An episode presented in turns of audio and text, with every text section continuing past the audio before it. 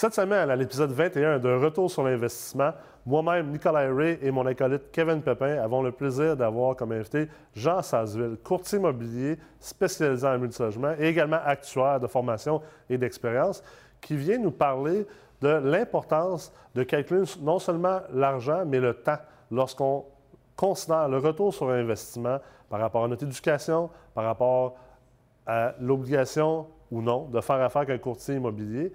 Et on parle également d'intelligence de marché et plein d'autres sujets super intéressants. Alors là-dessus, je vous souhaite une bonne écoute et bonne semaine. Salut Jean! Comment ça va? Ça va bien? Content de te voir. En forme? Kevin. Ah oui, content de t'avoir. Oui, en forme. euh, Très actif. Aujourd'hui, on a un bel épisode avec, euh, avec toi. On va pouvoir parler de retour sur l'investissement, autant par rapport à, à toi comme, comme étudiant au Collège de l'AMREX, comme courtier immobilier qui travaille avec beaucoup d'étudiants. Puis on va également pouvoir parler un petit peu euh, du marché euh, Airbnb au niveau locatif euh, de Montréal. Donc, pour les gens qui écoutent l'émission d'aujourd'hui, comme toujours, je m'appelle Nicolas Ray. Je suis PDG de l'AMREX. Je suis avec mon acolyte. Kevin Pepin, professeur à l'AMREX et investisseur immobilier. Excellent. Et Jean Sasseville, le fameux Jean Sasseville. Alors, Jean, tu es actuaire de formation. Tu as travaillé longtemps comme actuaire, euh, Une vingtaine d'années. une vingtaine d'années. Puis finalement, tu as, pris un tournant de carrière pour aller dans l'immobilier. Exact. Donc, euh, une grande scolarité, beaucoup de connaissances, euh, beaucoup d'expérience également. Puis, euh, euh, maintenant, tu, tu travailles comme courtier immobilier euh, dans la région euh, de Montréal, autant au niveau du multilocatif, autant au niveau euh, du Airbnb. C'est quoi le. qu'est- Qu'est-ce qui, euh, qu'est-ce qui caractérise ton travail présentement? OK. dans le euh, Peut-être une petite parenthèse. euh, quand on parle d'Airbnb, c'est un exemple, c'est un créneau. Moi, je Ouais. dirais que tout à l'heure, on peut préciser, j'ai plusieurs créneaux. Euh, je dirais que ce qui me définit, euh, je crois qu'il faut être authentique. Euh, rendu à 60 ans, ce que je réalise, tu as un goût plus important d'être authentique, de faire ce que tu aimes. Avec des clients que tu aimes, puis avec une certaine indépendance financière, ça te le permet aussi là, de d'y aller euh, dans cette direction-là. Donc, je travaille juste des investisseurs. Je pense que c'est ça le terme important. Que, que l'investisseur achète un triplex propriétaire occupant, comme c'est arrivé, puis qu'on a rajouté un 4,5 au sous-sol. Pour moi, c'est un bel investissement. Euh, je travaille beaucoup en commercial, semi-commercial, en conversion de logement. Donc, c'est l'aspect, ben, faire de l'argent.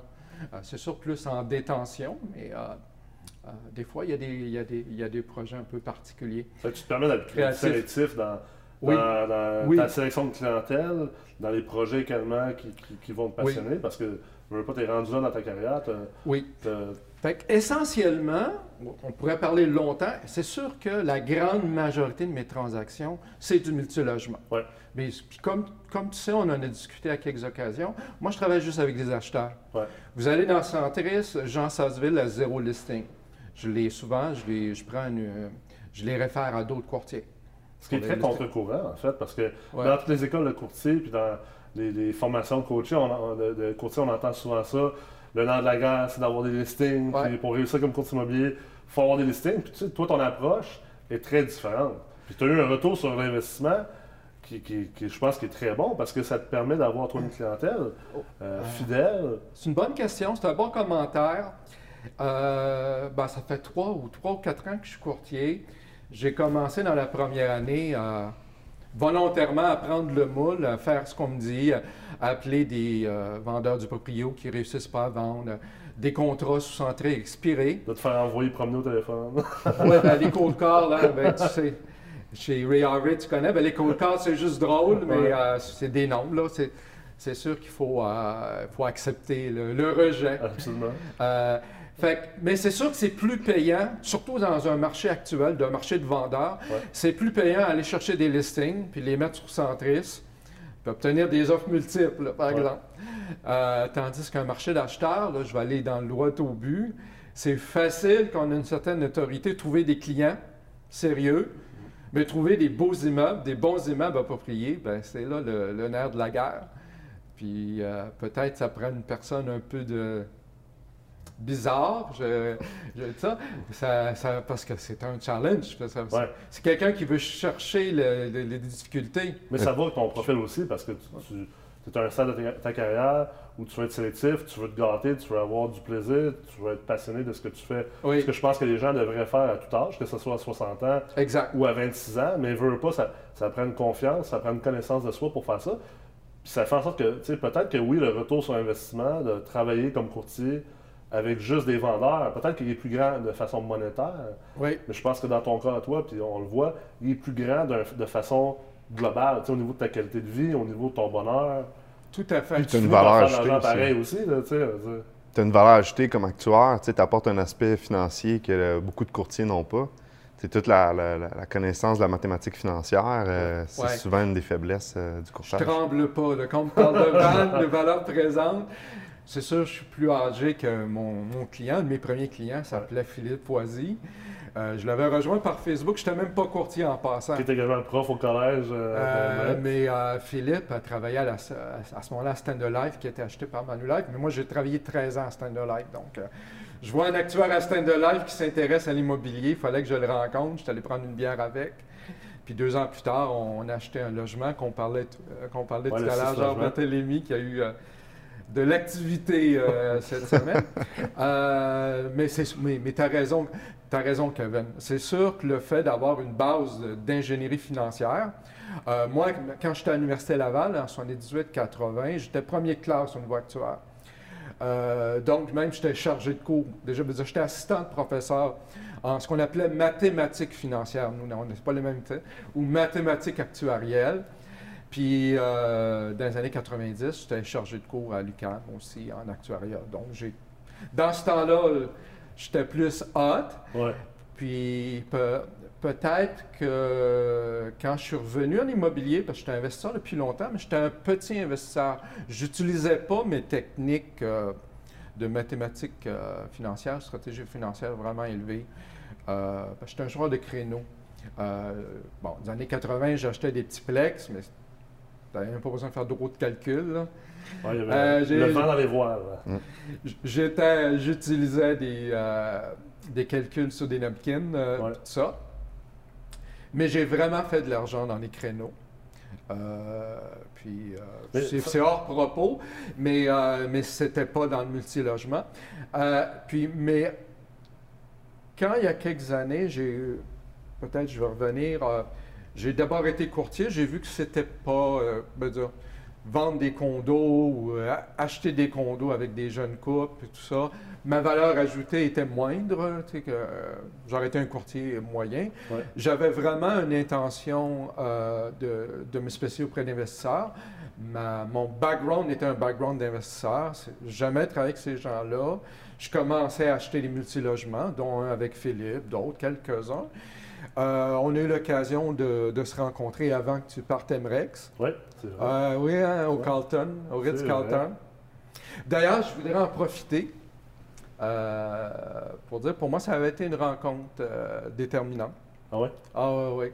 Même, je dirais que c'était une, une raison, je veux dire, une, ra- une grande raison de mon succès, c'est t'a- t'avoir rencontré à ce moment-là. Tu m'as ouvert les yeux. Depuis ce temps-là, je te suis. Euh, Merci, je honoré. je, je lis euh, religieusement tout ce que tu fais et je fais le contraire. Pourquoi? ma joke, ma joke préférée, là. je- Parce qu'elle me sonne technique. J'ai acheté tout au prix de la porte. Mais, mais, mais ça- ça, ça soulève un, un point intéressant pour les gens qui écoutent présentement parce que, tu sais, on a toujours un peu deux écoles de pensée ou, ou deux, euh, deux discussions toujours ambiantes Ouais. dans les réseaux sur les réseaux sociaux puis également dans les, les Ouais. soirées. Tu as toujours l'école euh, où le clan qui est très euh, pro-éducation, c'est important de s'éduquer, de lire des livres, d'écouter justement des podcasts ou des, des Ouais. podcasts, d'écouter des conférences, d'aller dans des événements et tout Ouais. ça, suivre des formations. Puis tu as toujours l'autre côté de la médaille, les gens qui sont qui disent que l'éducation, c'est pas nécessaire, on n'a pas besoin de ça, apprends ça sur le tas, va sur le terrain, fais tes choses à toi. Puis, puis toi, comme actuaire, tu sais, comme premier de classe comme actuaire, tu as fait 20 ans d'actuariat, tu deviens courtier immobilier, puis malgré ça, tu es venu faire des cours d'ingénierie financière à. Ah ouais. En fait, tu as fait tous les cours, tu été un des premiers à faire tous les cours chez nous, euh, autant en ingénierie financière qu'en structuration de partenariat, même en, en stratège immobilier comme courtier immobilier. C'est quoi le minding derrière ça, puis c'est quoi le retour sur investissement que ça t'apporte, toi qui avais déjà autant de connaissances? Avant de répondre à ça, ça. Peut-être juste dire tout à l'heure, on parlait de courtier de vendeur. J'ai beaucoup de respect parce que c'est souvent les courtiers typiques, c'est des généralistes. Ouais. Donc eux, c'est le volume. Vendre un condo, une unifamiliale, vendre des choses. Ouais. Donc, euh, c'est pas pour euh, c'est pas pour dire que leurs défis sont pas importants, mais le défi est autre. Exact. Le défi, c'est un défi opérationnel, c'est un défi de créer une, une équipe. Mais moi, étant ce que je suis, pourquoi je courrais ce modèle d'affaires-là, d'avoir la méga équipe qui fait euh, 300 ventes par année, c'est pas, c'est pas euh, ce que je veux faire. Mhm. Donc, je voulais euh, finir cette parenthèse-là. Ouais. Bon, euh, oui, effectivement, j'avais un certain euh, background, mais c'était plus un background théorique. Euh, appliquer euh, une vanne, euh, faire des calculs euh, euh, de rentabilité euh, dans un domaine. Par exemple, euh, moi j'étais dans le domaine de l'assurance collective. euh, euh, de- C'est une chose. L'appliquer dans l'immobilier sans trop d'expérience, c'en est une autre. Ouais. Euh, je peux, j'aurais pu le faire sur le tas. Je suis une personne autodidacte. Ouais. Mais pour moi, j'étais justement dans mes débuts. Le timing était extraordinaire. Ouais. Donc, oui, euh, apprendre la formule de valeur présente, j'en ai- je l'avais j'en ai appliqué pendant 20 ans, Je rien- on t'a rien appris là. là. Mais aller un peu plus loin dans tel aspect, Ouais. euh, tout comme l'aspect que quand, euh, moi, l'aspect financement, euh, ben, quand j'ai appris à faire du financement commercial, je voulais aller plus loin. Là. Ouais. Ben oui, c'est quoi une valeur économique puis tout ça, parce que les cours pour devenir un courtier commercial nous apprennent absolument euh, à rien au niveau ma- mathématique, au Ouais. niveau financement. Les- ça prend les Ouais. bases. euh, Oui, les bases. Les bases de base. Ben, c'est-à-dire comment euh, remplir les formulaires, puis le droit commercial, dans le sens que le droit commercial, c'est pas pour le multilogement ici. Peut-être je Ouais. peux préciser. C'est quand on fait un bail commercial dans le commerce, l'industriel, le droit commercial est très important. Mais pour le multilogement, euh, j'avais mes cours de courtier m'apportaient peu sur le côté technique. Ouais. J'avais une soif de l'apprendre. Oui, je l'apprenais avec euh, des courtiers hypothécaires, mais l'apprendre là est important. Puis je dirais que ce qui est encore plus important, c'est que la création d'Emrex a vu des courtiers qui, avec qui j'ai gardé des bonnes, très bonnes relations. Il y avait une qualité de courtier qui voulait apprendre, qui avait différents- différentes backgrounds, et aussi des investisseurs, parce que Ouais. tes, tes cours avaient ces deux gens-là. Et j'ai gardé des relations avec beaucoup. euh, beaucoup de ceux-là, de pas parlé. liens. Donc, c'est pas juste euh, le cours en tant que tel, parce que je peux, on peut faire venir des livres américains ou des choses comme ça. C'est, je dirais, la synergie de groupe Ouais. d'apprendre dans ces cours-là. J'irais même plus loin. euh, J'aurais presque le goût de refaire les mêmes cours. Ils ont changé en plus. Puis, euh, ben, oui, c'est vrai, parce que Kevin, dans notre temps, on- ça faisait dur. Il y avait juste Nicolas. Ouais, c'est ça. Il n'y avait pas Philippe, il n'y avait pas toi. Ouais. On a monté est- une équipe de professeurs. On a un corps Ben oui, ça, assez. euh, Non, mais c'est vrai que quand tu Ouais. mais même, euh, non, c'est- on- je fais une blague, Ouais. de- encore une autre blague de mauvais goût, mais on, on apprend toujours, même si c'est la même, la même, euh, même information. On maîtrise jamais quelque chose à 100 ou 110 Moi, je serais la personne honnête, la, la plus honnête devant tout le monde ici. Euh, J'apprendrai à, à faire les cours. C'est clair. Puis cette humilité-là, cette connaissance, cette compréhension-là, je pense qu'elle est est importante de maximiser les retours sur investissement parce que tu sais, nous-mêmes, au Kevin, on est constamment en train de faire de la nouvelle recherche.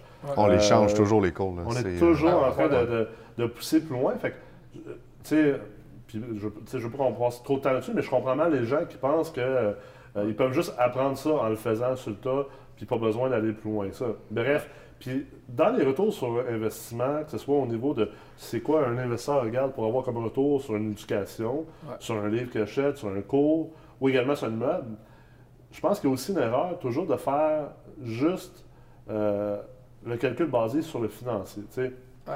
Exemple, les gens vont regarder un immeuble qui va être à vendre. Puis ils vont dire, euh, bon, mais euh, cet immeuble-là est à vendre à 5,2 de TGA, puis l'autre est à vendre à 5 de TGA. Fait que je vais acheter celle-là à 5,2 parce que je vais avoir un meilleur retour sur investissement monétaire. Ben Mais ils n'ont oui. pas calculé, exemple, le temps. Ils Ben n'ont oui. pas calculé que le 5, là, celui à 5 de TGA, peut-être qu'il demande beaucoup, beaucoup moins de temps de gestion. Ben oui. Moins de risques, moins de stress et tout ça. Puis c'est la même chose pour les cours. Il y a des gens qui vont dire Ah, moi, j'ai fait un cours, puis euh, ça m'a permis de sauver euh, 10 000 sur ma première transaction. Mais c'est pas toujours juste ça le retour sur investissement. Ça peut être aussi la vitesse d'apprentissage. Parce que oui, tu pourrais aller sortir 3-4 manuels de- cours des maîtrises d'immobilier aux États-Unis. Mais le temps que ça va te prendre pour les lire, Oui. puis de faire la synthèse de tout ça versus fait. le multi- en l'application de multilogement, ça va te demander beaucoup plus de temps que de donner un cours. Fait que je pense qu'il faut faire attention de toujours penser au- à l'argent, mais il y a le temps. C'est ce que je voulais dire. C'est Ouais. un peu ce que je voulais dire. Puis tu me fais penser à quelque chose. Là, on me dit Ah oui, tu es actuaire, mais ça, c'est tous des noms. hein. Ben, euh, bon, oui, suis un petit chien savant qui sait calculer une vanne, mais il faut savoir l'interpréter. Ouais. Mais ce que j'ai plus appris aussi, c'est que oui, je savais une balance de vente, les pots puis les comptes. Mais là, je sais vraiment plus l'appliquer. Je mais disons, ma moyenne au bâton Ouais. de le trouver avant cours MREX et après. J'apprends parce que, comme tu sais, Kevin, j'ai beaucoup de respect pour toi. Le, le financement, c'est important. Mais moi, mon, j'ai pas un background de financement euh, commercial. Puis vraiment comprendre l'impact d'une balance, mais là aussi, non seulement dans les cours, j'ai appris c'était quoi une balance, mais dans.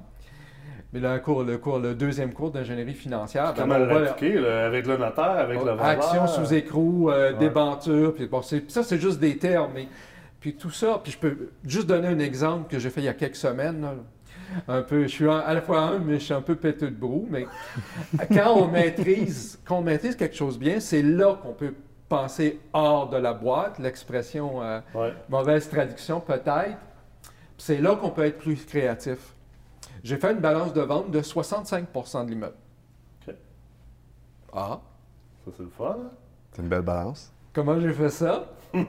Tu vas nous le dire? un bas taux d'intérêt. Puis c'est niaiseux, il n'y a rien de, de sorcier. Ouais. C'était un quadruplex 100% commercial. C'est quelqu'un qui avait six immeubles, donc il venait d'en vendre trois sur six. Donc, euh, pas besoin de tout son cash tout de suite. Euh, une- comme vous savez, le commercial, euh, bon, c'est un immeuble qui aurait été extrêmement difficile à financer. Ouais. Une façon, c'est de sortir la banque du portrait. Donc, on a fait une mise de fonds de 35% et notre banquier, euh, premier rang, était le vendeur. Puis c'est un projet où est-ce que nous, on, prend les deux euh, commerces et on les subdivise en, en trois au rez-de-chaussée. On détruit le deuxième étage et on rajoute 10 condos. Et d'ici 18 mois, tous les condos vont être vendus. Donc, on a besoin d'une balance de deux ans seulement. Donc, ce que je suis en train de vous expliquer, ce n'est pas de la grande ingénierie financière. Mais où j'ai pu me distinguer, c'est que j'avais un client qui ne qui vient pas d'Emrex, qui euh, travaillait depuis euh, plusieurs mois directement avec le vendeur, ça ne fonctionnait pas, parce que le prix demandé était 1,2, puis l'immeuble était en vente depuis longtemps, puis les offres étaient toujours à 1 million, 1 million 50 000. Ben, nous, on a offert 1,2 million. Mais on a structuré l'offre en conséquence que le 1,2 million pour nous, c'était euh, c'était euh, gagnant-gagnant pour tout le monde. Vous avez trouvé le sweet spot, là, tu sais, puis c'est- ça l'objectif. puis Les C'est ça qu'on peuvent- apprend dans Ben nos oui. cours. C'est pour ça peut-être je voulais le partager avec vous. Là. Mais c'est un, un excellent point parce que c'est la différence entre, entre connaître quelque chose Ben oui. puis l'appliquer. Puis tu sais, Ben ouais. C'est drôle parce qu'on en voit plein de monde, tu sais, qui, puis toi aussi dans ton travail, là, Ouais. Ah, moi je connais ça, les balances de prix de vente, moi je connais ça, telle affaire, moi je connais ça, les blocs. Ouais. Puis après ça, tu vois que théoriquement, oui, ils connaissent ça, ils, co- ils comprennent, ils savent c'est quoi ça veut dire. Ouais. Puis après ça, euh, j'entends des commentaires comme Ah, ben les balances, ça se fait plus. Mais ça veut dire que tu connais la, la balance théoriquement, mais tu sais pas comment l'appliquer. Parce que si tu savais comment l'appliquer, c'est- pas ça que tu serais en train de me dire. C'est là qu'on peut faire la différence entre ceux qui connaissent vraiment le marché, Oui. puis qui participent dans le marché, puis un peu les fondés, puis les fakes, puis ceux qui finalement, Ouais. ils pensent connaître le marché, ils pensent qu'ils sont dans le marché, mais ils ne sont pas vraiment, tu sais. Ouais. Puis ça, c'est super im- important parce que l'apprentissage, sans l'application, sans l'intégration, Ouais. ça ne sert pas à grand-chose. plus bel exemple, c'est avec les euh, balances de prix de vente de la CHL. Il y a beaucoup sur le marché euh, de gens qui croient qu'on ne peut pas faire de BPV avec la c'est. C'est CHL, mais, impossible. C'est impossible. mais en réalité, c'est une mauvaise compréhension du ratio de couverture de la dette. Ouais. Euh, J'ai adoré, j'ai adoré votre vidéo sur les mythes de balance de prix de vente. Oui, là, dans puis- un des épisodes précédents, je pense. Puis puis sur les valeurs économiques, Ouais. tout ça, comme vous dites, il n'y a pas une valeur économique. Je dis, enfin, on, on dit ça. Parce que des fois, souvent, on dit, c'est quoi la valeur économique? Je dis, attends, là. Ah non, ça, c'est sûr. Oui, il y a la CHL, mais après ça, il y a la valeur économique conventionnelle de chacune des banques. Exact. Exact. Puis euh, non, puis euh, non, mais c'est effectivement, euh, c'est très pertinent ce que, ce que tu dis, qu'il y a beaucoup de mythes. Puis, mais, mais des fois aussi, il ne faut pas dire, ah oui, là, oui, avec la CHL, c'est facile. Non, ils ont, de mémoire, tu connais mieux que moi, mais ils ont 4-5 critères Ouais, quand même. c'est complexe. puis Il faut la- connaître les critères. Puis ben moi, je Il y a beaucoup de je ne transactions sais même pas si j'en ai fait. Oui, je, je pense que j'en ai fait une, mais disons, c'est pas ma première euh, idée. On, on va faire une balance de prix avec, Ouais. une banque avec la CHL.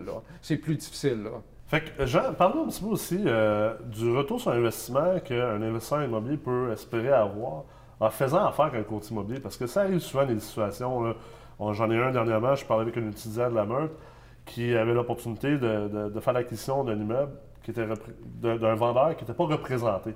Ouais. Puis là, il me demandait qu'est-ce que je fais? Je rentre dessus moi-même avec une promesse d'achat du proprio ou euh, quelque chose comme ça? Puis c'est sûr que moi, ma réponse est, très claire, puis euh, j'y crois fortement, de rentrer avec son propre courtier acheteur. Même si moi, je peux rédiger une promesse d'achat, je connais les promesses d'achat Oui. de fond encore, même moi-même, je ne rentrerai pas en me représentant. Mais toi, comme courtier qui représente des acheteurs, parle-nous un peu de ce retour sur investissement-là. Mon opinion va avoir l'air biaisée, je suis Ben, courtier. c'est sûr. mais non, mais c'est sûr, euh, ça va venir du fond du cœur. Ouais. Mais je, je, euh, je respecte les personnes qui prennent la décision euh, d'y aller sans courtier. Ouais. C'est euh, la libre compétition. C'est ça, c'est leur droit. C'est le- leur droit d'abord, parce que des- je pense qu'il faut mettre ça de, Ouais. clair. Euh, mais c'est pas parce que tu sais comment faire que tu devrais le faire, à Ouais. mon avis. Euh, je répondrai pas vraiment à ta question, parce qu'avant, ce que je vais dire, peut-être la vraie question, c'est quoi la valeur ajoutée du courtier? C'est clair, exact. Après, on va dire, tu si ça, dans, moi, dans ma, ma décision, je vais le prendre. Ouais. C'est quoi? Parce que, tu sais, je ne veux pas descendre la formation. On apprend comment remplir un formulaire, mais comme tu l'as dit, euh, remplir un formulaire, mettre des conditions d'inspection, financement, euh, visite, C'est pas de l'astrophysique. non. c'est la base. Ouais. Quelqu'un, je pense que, je pense que quelqu'un peut le faire. C'est plus loin. Euh, j'aimerais répondre, euh, le- j'aimerais répondre euh, où est-ce qu'on a déjà un investisseur qui a déjà une bonne connaissance de base, Ouais. mais qui veut faire des investissements sérieux, même s'il connaît bien les choses. La valeur ajoutée, d'abord, c'est lors de la négociation. Nous, on est retiré émotionnellement. On est à l'extérieur. D'accord ou pas d'accord, c'est un plus. Ça, c'est sûr. Il y a une deuxième opinion. Combien de fois des gens parlent de moi, des fois dans les 5 à 7, puis ils disent, puis j'ai gagné des fois, je pense, une certaine crédibilité auprès d'investisseurs, parce que moi, je leur recommandais de sortir de la transaction, pas la faire. Mhm. Mais tu travailles pour l'acheteur. Je travaille pour euh, l'acheteur uniquement, puis je me vois comme conseiller. Exact. Donc, cette valeur ajoutée-là, puis j'en ai vu comme ça, c'est de leur dire, voir des choses qu'ils ne verront pas. Euh, un courtier, c'est un mini-expert dans plein de choses. L'aspect légal, l'aspect financement. On n'est pas là, mais c'est parce que dès le début de la tra- transaction, il faut avoir ces connaissances-là. La, la même chose. Donc, l'aspect négociation, l'aspect naturellement vérification diligente. Euh, comment je vois, moi, on arrive tout à l'heure, je parlais de projets un peu flyés, ben, d'aller voir la ville, vérifier la grille d'usage, voir si c'est possible. Euh, si, euh, Aller voir la, non-conformité. Exact, au niveau de l'urbanisme. L'urbanisme. Tout, tout- bon, bon, on ne rentrera pas l'histoire des baux, euh, toute l'histoire de, de vérification, mais tout cet aspect-là. moi, au début de ma carrière de courtier, j'appliquais, bon, ben, euh, on doit donner trois noms d'inspecteurs. C'est plus simple que ça. Moi, je, connais mes clients par cœur, puis il y a vraiment, j'essaie vraiment une valeur, une valeur ajoutée de bien choisir les experts pour fournir. J'aimerais, au cours de, l'interview, parler de quatre euh, investisseurs MREX avec qui je, travaille actuellement. Je vais nommer leur nom. Euh, naturellement, c'est un actuaire, c'est un de mes premiers clients, Philippe Foisy. Un de nos premiers étudiants en plus. Euh, et professeur ici. Et maintenant professeur, oui. Isabelle Baron, que j'adore, qui est euh, naturellement une très bonne base, mais au niveau humain, euh, tout ça. Qui a fait euh, partie de la première meurtre. Martin Gauthier, avec qui j'ai tripé faire des, des, offres d'achat. Et un client de Québec que je connais depuis très peu, puis qu'on parlait avant la vidéo, c'est Maxime Boutin. Oui, qui était dans une transaction présentement avec. Fait que c'est trois individus différents, différents, mais je vais m'en servir un peu. Oui. Quand on travaille avec ces gens-là, prenons l'exemple Maxime Boutin, il est de l'extérieur. Euh, Maxime, c'est un expert d'optimisation, un des plus grands que je connais euh, dans, les, clients que j'ai ou clients potentiels. Euh, il est très bon en home staging. Moi, je crois énormément en home staging, mais c'est pas moi qui le fais. J'ai ma home staging professionnelle dans mon équipe. La réponse qu'il m'a donnée lorsqu'on a fait des, visites de l'immeuble avec ma homestager, il dit Jean, j'ai un croche professionnel avec ta homestager. Ah ouais? Donc, je lui ai amené. Je vous ai parlé de chiffre tout à l'heure. Dans son projet, moi, je lui ai présenté un projet de fou qui était comme ça. Lui l'amener là. On parle de budget énorme d'optimisation. Ah ouais. Euh, bon. Euh, un élément clé, c'était de choisir l'évaluateur. Lui avait d'autres noms d'évaluateurs. J'ai comme imposé mon nom d'évaluateur. Il n'a pas regretté parce qu'il y a eu une évaluation en conséquence, en quelqu'un qui était capable de comprendre, euh, d'évaluer l'immeuble après tous ces investissements-là. Donc, avoir, avoir dans ton équipe des gens appropriés pour des projets un peu euh, un peu particulier. Je crois vraiment que c'est une, valeur ajoutée. Fait que je m'arrête là, je pourrais continuer, mais puis je peut-être un dernier point, quand, souvent qu'on me dit, genre, parce que moi, effectivement, étant conseiller, puis que je suis là des mois, des mois après la transaction, les gens, ils m'appellent, puis ils disent, ça me fait du bien de pouvoir t'appeler, c'est juste parce que tu es bon conseil, on peut continuer. Ouais si je serais. Euh, c'est vraiment pas une critique, mais j'aurais une approche différente. Moi, ça, c'est, moi, je suis comme ça. Mais je serais une approche plus transaction. Ben, je pourrais pas être comme ça. Je dirais, ben, moi, mon, euh, ma rémunération, c'est la commission. Et travailler des heures et des heures sur un dossier trois mois après, où est-ce que la, commission était là, ça serait une perte pour moi. Ouais. Donc, moi, je travaille juste avec huit 8 à 10 clients à la fois. Mais ces clients-là, j'aime mieux travailler comme ça et avoir ce, type de relation-là. C'est une relation très fiduciaire. on, a, parlé beaucoup d'un cours euh, pour les courtiers au niveau MREX, au niveau du CMS. C'est le concept de fiduciaire. Puis, malheureusement, c'est difficile à, aller chercher. Puis, c'est le travail des investisseurs immobiliers de bien passer en entrevue leur courtier immobilier pour être capable de voir est-ce que ce courtier-là va être capable d'être un fiduciaire pour moi ou est-ce que c'est simplement un agent transactionnel? Puis, tu sais, tantôt, tu parlais des valeurs ajoutées, de faire affaire avec un courtier. Euh, tu sais, la négociation, d'être retiré émotionnellement. Moi, je sais que toi, tu es retiré émotionnellement parce qu'on en a parlé au début. Tu es sélectif par rapport à ta clientèle. Tu as eu une certaine réussite dans la vie. Tu es, rendu à une maturité, puis une confiance, puis une estime de soi qui te permet d'être un véritable fiduciaire. Il y a beaucoup de courtiers qui ne sont pas capables de le faire. Mentalement, ils ne sont pas rendus là d'un point de vue euh, de leur relation avec l'argent ou financièrement dans leur vie ils n'ont pas encore un coussin qui leur permet mentalement d'être un fiduciaire et de, se retirer émotionnellement de la transaction. Puis, tu sais, j'en vois beaucoup euh, des jeunes courtiers ou des courtiers qui réussissent peut-être moins bien. Puis on va dire que c'est un cycle vicieux parce que l'échec mène à, une mentalité de, pauvreté puis une mentalité de demande.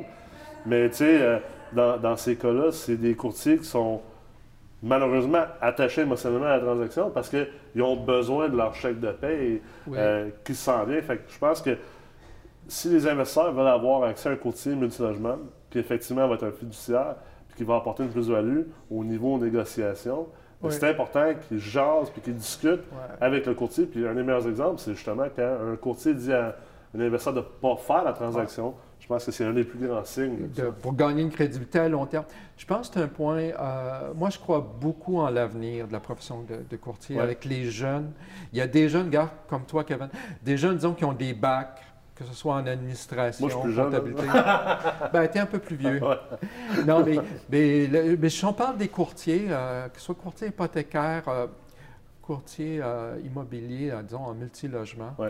Qui peuvent, être- je veux dire, euh, c'est pas comme dans le vieux temps, là, qui arrivent euh, avec un secondaire 3. Ah euh, non, c'est sûr. euh, c'est des gens qui ont des bacs, qui ont des bonnes bases en, en finance et tout ça.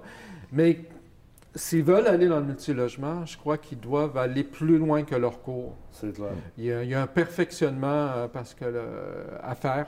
Puis ils doivent passer plus loin que la prochaine transaction. Ben non, c'est un que- investissement. Mais tu as raison, c'est sûr que c'est une famille à, faire vivre. Ouais. Puis qu'il y a le stress de- des, des dépenses euh, à payer le Provigo et euh, toutes les autres dépenses. euh, puis tout ça, ça ne doit, pas être, euh, doit pas être facile. Ouais. Euh, Tu parlais tantôt des, des, des cadres étudiants, tu as parlé un petit peu de Maxime Boutin. oui, Tu, euh, Qu'est-ce que tu avais à dire un petit peu sur, euh, le- le- sur euh, les autres étudiants? Ben, oui, ben c'est ça. Là. Merci de, de me ramener à, à ce sujet-là. Ce que je veux dire, parce que tout à l'heure, on parle Ah oui, Jean, tu es actuaire, tu connais. Ouais. Moi, je vais être honnête avec vous. Avec des Isabelle Baron, des Martin Gauthier, des Philippe Foisy, je calcule pas la rentabilité. Ouais. C'est euh, un Philippe, là, c'est un Kevin. Là. Ah Kevin, quand il parle, il fait, ses calculs, j'ai de la misère à le suivre. Là. Moi, je suis mon Excel, j'ai pas le temps de plugger paramètres. Lui, il est déjà en train d'interpréter. Ils- ont une vitesse incroyable. Fait que, euh, l'important, c'est pas faire le calcul de la valeur économique, faire le calcul de la vente. C'est d'en discuter, de l'interpréter, Ouais. d'aller plus loin. La comprendre. Puis, euh, moi, de poser des questions. Donc, moi, ce que je peux apporter, c'est le complément. J'essaie pas de. Comment dire? Tu t'adaptes à chaque client. C'est l'intelligence d'affaires. Oui, je ne suis euh, pas, suis pas un control freak. Des Ouais. fois, il y a des courtiers plus âgés qui font control freak, qui, qui font vraiment dire Bon, ben, ouais, je suis le courtier, j'ai 25 ans d'expérience, puis tout ça. Voici l'analyse, voici la transaction. Ça va se faire comme ça, mais c'est pas ça un conseiller. Non, ben, Maxime est à Québec. Maxime a telle connaissance. Maxime n'a pas besoin. Il y a une connaissance d'optimisation. Moi, j'amène d'au- d'autres parties. Euh, donc, c'est un peu ça. Puis, étant pas control freak, euh, le premier euh, super bon deal que j'ai eu avec Philippe, euh, c'est justement une occasion quand il y a quelque chose qui va mal, c'est une opportunité. Euh, on était brûlé à CHL, on était refusé à CHL, mais c'est une histoire d'horreur. Fait que euh, Philippe allait l'acheter en conventionnel, mais on avait besoin d'une balance de vente. Ouais. Puis c'était un courtier qui. C'était pas le client qui était le frein, c'était un client, un client de Toronto. C'était un gars d'affaires. C'était le courtier. J'ai rencontré le courtier, mais avec Philippe. La négociation, quand tu l'as négocié à deux, ben, c'était Philippe qui a mes arguments. Moi, je, je regardais le langage corporel de l'autre. Ouais. Quand t'es deux, t'es pas là pour euh, te piler sur les pieds puis interrompre l'autre. Donc, on le fait en équipe. Avec Isabelle Baron, on, avait une réunion où je présentais son offre. Euh, en tout cas, l'histoire même, je me doutais que la courtière n'allait pas être contente, je ne l'ai pas informée, mais Isabelle est avec moi parce que Isabelle est adorable, c'est une personne âgée. Je voulais créer un lien entre le vendeur et l'acheteur. Donc, moi, c'est ma vision de m'adapter et de ne pas se sentir, euh, je ne sais pas, euh, euh, en compétition parce que mon acheteur a des com- compétences et que moi, je veux freiner ça. Ouais. Euh, je, je vais trouver ma valeur ajoutée euh, quelque part. Ben, sinon, le client ne devrait pas m'engager. C'est ça. ben, c'est ça. Puis je pense pas que tous les acheteurs qui nous écoutent devraient m'engager. Moi, moi, je suis une personne particulière pour un certain type de client. Ouais. Plein d'autres investisseurs devraient engager d'autres personnes que moi. Puis ça, ça va beaucoup avec la philosophie qu'on propage puis qu'on enseigne. Mm. Chaque immeuble va avec le profil de l'investisseur. Puis Oui. un immeuble peut pas être un deal pour tout le monde. ça peut être un deal pour certains profils investisseurs. Ouais. Comme un autre immeuble peut être un deal pour certains profils investisseurs, mais peut être trop cher pour d'autres profils investisseurs.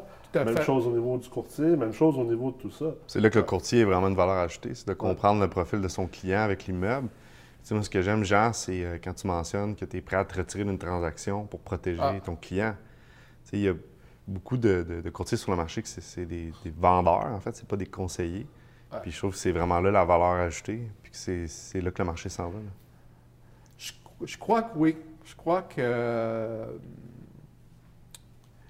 je crois que quand on parle du rôle d'Emrec, ça va monter un, un certain de niveau euh, de compétence de certains investisseurs. Ouais. L'intelligence de marché.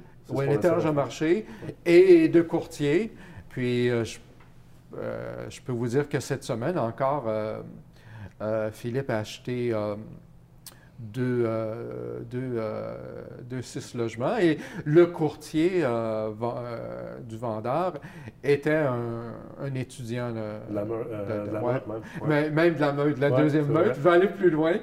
Donc, pour moi, c'était facile parce qu'effectivement, bon, effectivement, l'immeuble, c'est un immeuble optimisé, donc un immeuble cher. Mais Charles là- Laporte. Oui. ben là, euh, euh, Je peux pas la laisser passer celle-là. là. Surtout tes deux blagues tantôt. les plures de banane. Oui, j'ai couru après. Non, non, mais regarde, le prix de la porte, je le Ah, regarde. Je pense qu'il faut qu'on regarde un immeuble sur toutes ses coutures. Ouais. Moi, ben, je suis de la vieille école, je Ouais. regarde quand même, je calcule le coût de la Mais porte. cette transaction-là, le deal se faisait surtout au niveau du financement primaire et du financement subordonné. Puis Ben- c'est là que beaucoup de gens puis d'investisseurs qui font juste regarder des ratios de base comme le prix de la porte. Tu as réussi à répondre à la question parce qu'avec la plure Ah de ouais. banane, je te dis que Ah tu as raison. Fait que c'était facile de négocier une balance de prix de vente Ouais. avec un courtier étudiant de MREX. Parce qu'effectivement, il n'y avait pas. Parce que des fois, ben, effectivement, il faut être honnête, il y a des courtiers qui sont des freins. Ouais, Ça prend plus de temps. manque de connaissances. Puis c'est pas de mauvaise volonté, Non. mais ça, fait, ça complique Absolument. pour eux, ça complique la transaction quand on parle de balance de vente. Puis il y a des vendeurs qui sont de la plus âgés, donc euh, il y a eu des mauvaises expériences et, avec une balance de prix de vente. Bon, on réussit, mais c'est plus long. Ouais. Mais de travailler avec des courtiers d'Emrex, c'est de temps en temps, c'est, agréable. Puis moi, je ne vous cacherai pas, euh, ben, euh, je travaille avec des clients qui viennent de toutes les écoles. Ouais. Avec les, les- les- les clients d'autres écoles, ben, je- j'apporte une valeur ajoutée différente. Mais de travailler avec des gens MREX, ben, mon- ma valeur ajoutée est, est ailleurs. Ouais. C'est, c'est agréable d'y aller dans toutes les façons. Je pense que si on fait une conclusion de cet épisode, on, on peut parler vraiment de, de s'assurer de bien calculer son retour sur investissement, non seulement en termes monétaires, mais également penser en termes de temps, d'énergie, Ouais. de bonheur global également, puis euh, l'importance de son profil, du profil de son courtier, Voilà. puis de la plus-value au temps dans la transaction. Je pense que ça fait le résumé de tout, Puis en connaissant son profil d'investisseur, c'est d'aller chercher un courtier qui couvre tes angles morts. absolument. Ouais. euh, Fait que je pense que, tu sais, ça, ça- si les investisseurs qui écoutent en ce moment sont capables de se rappeler de ça, puis de vraiment le mettre en application, ouais. ils vont avoir de superbes carrières devant eux autres, puis ils vont pouvoir atteindre leurs objectifs. Oui, ouais, euh, c'est ça. Moi, mon mot de la fin, c'est un peu ça. On vient toujours effectivement à un profil d'investisseur. Une valeur ajoutée du courtier, justement, il y a une connaissance de marché. Ouais. Euh, souvent, moi, je vais parler d'un nouvel investisseur euh, à des attentes, à des recherches d'immeubles plus théoriques. Je, je- Ouais. je vais rechercher l'immeuble parfait euh, en telle rue et telle rue et tout ça c'est d'ouvrir les horizons euh, différents, ouvrir des horizons à différents créneaux. C'est pour ça que je ne voulais pas nécessairement parler juste d'Airbnb, ça peut être des commerciales, ça peut être de la conversion, tout ça. Ouais. C'est d'ouvrir différentes possibilités.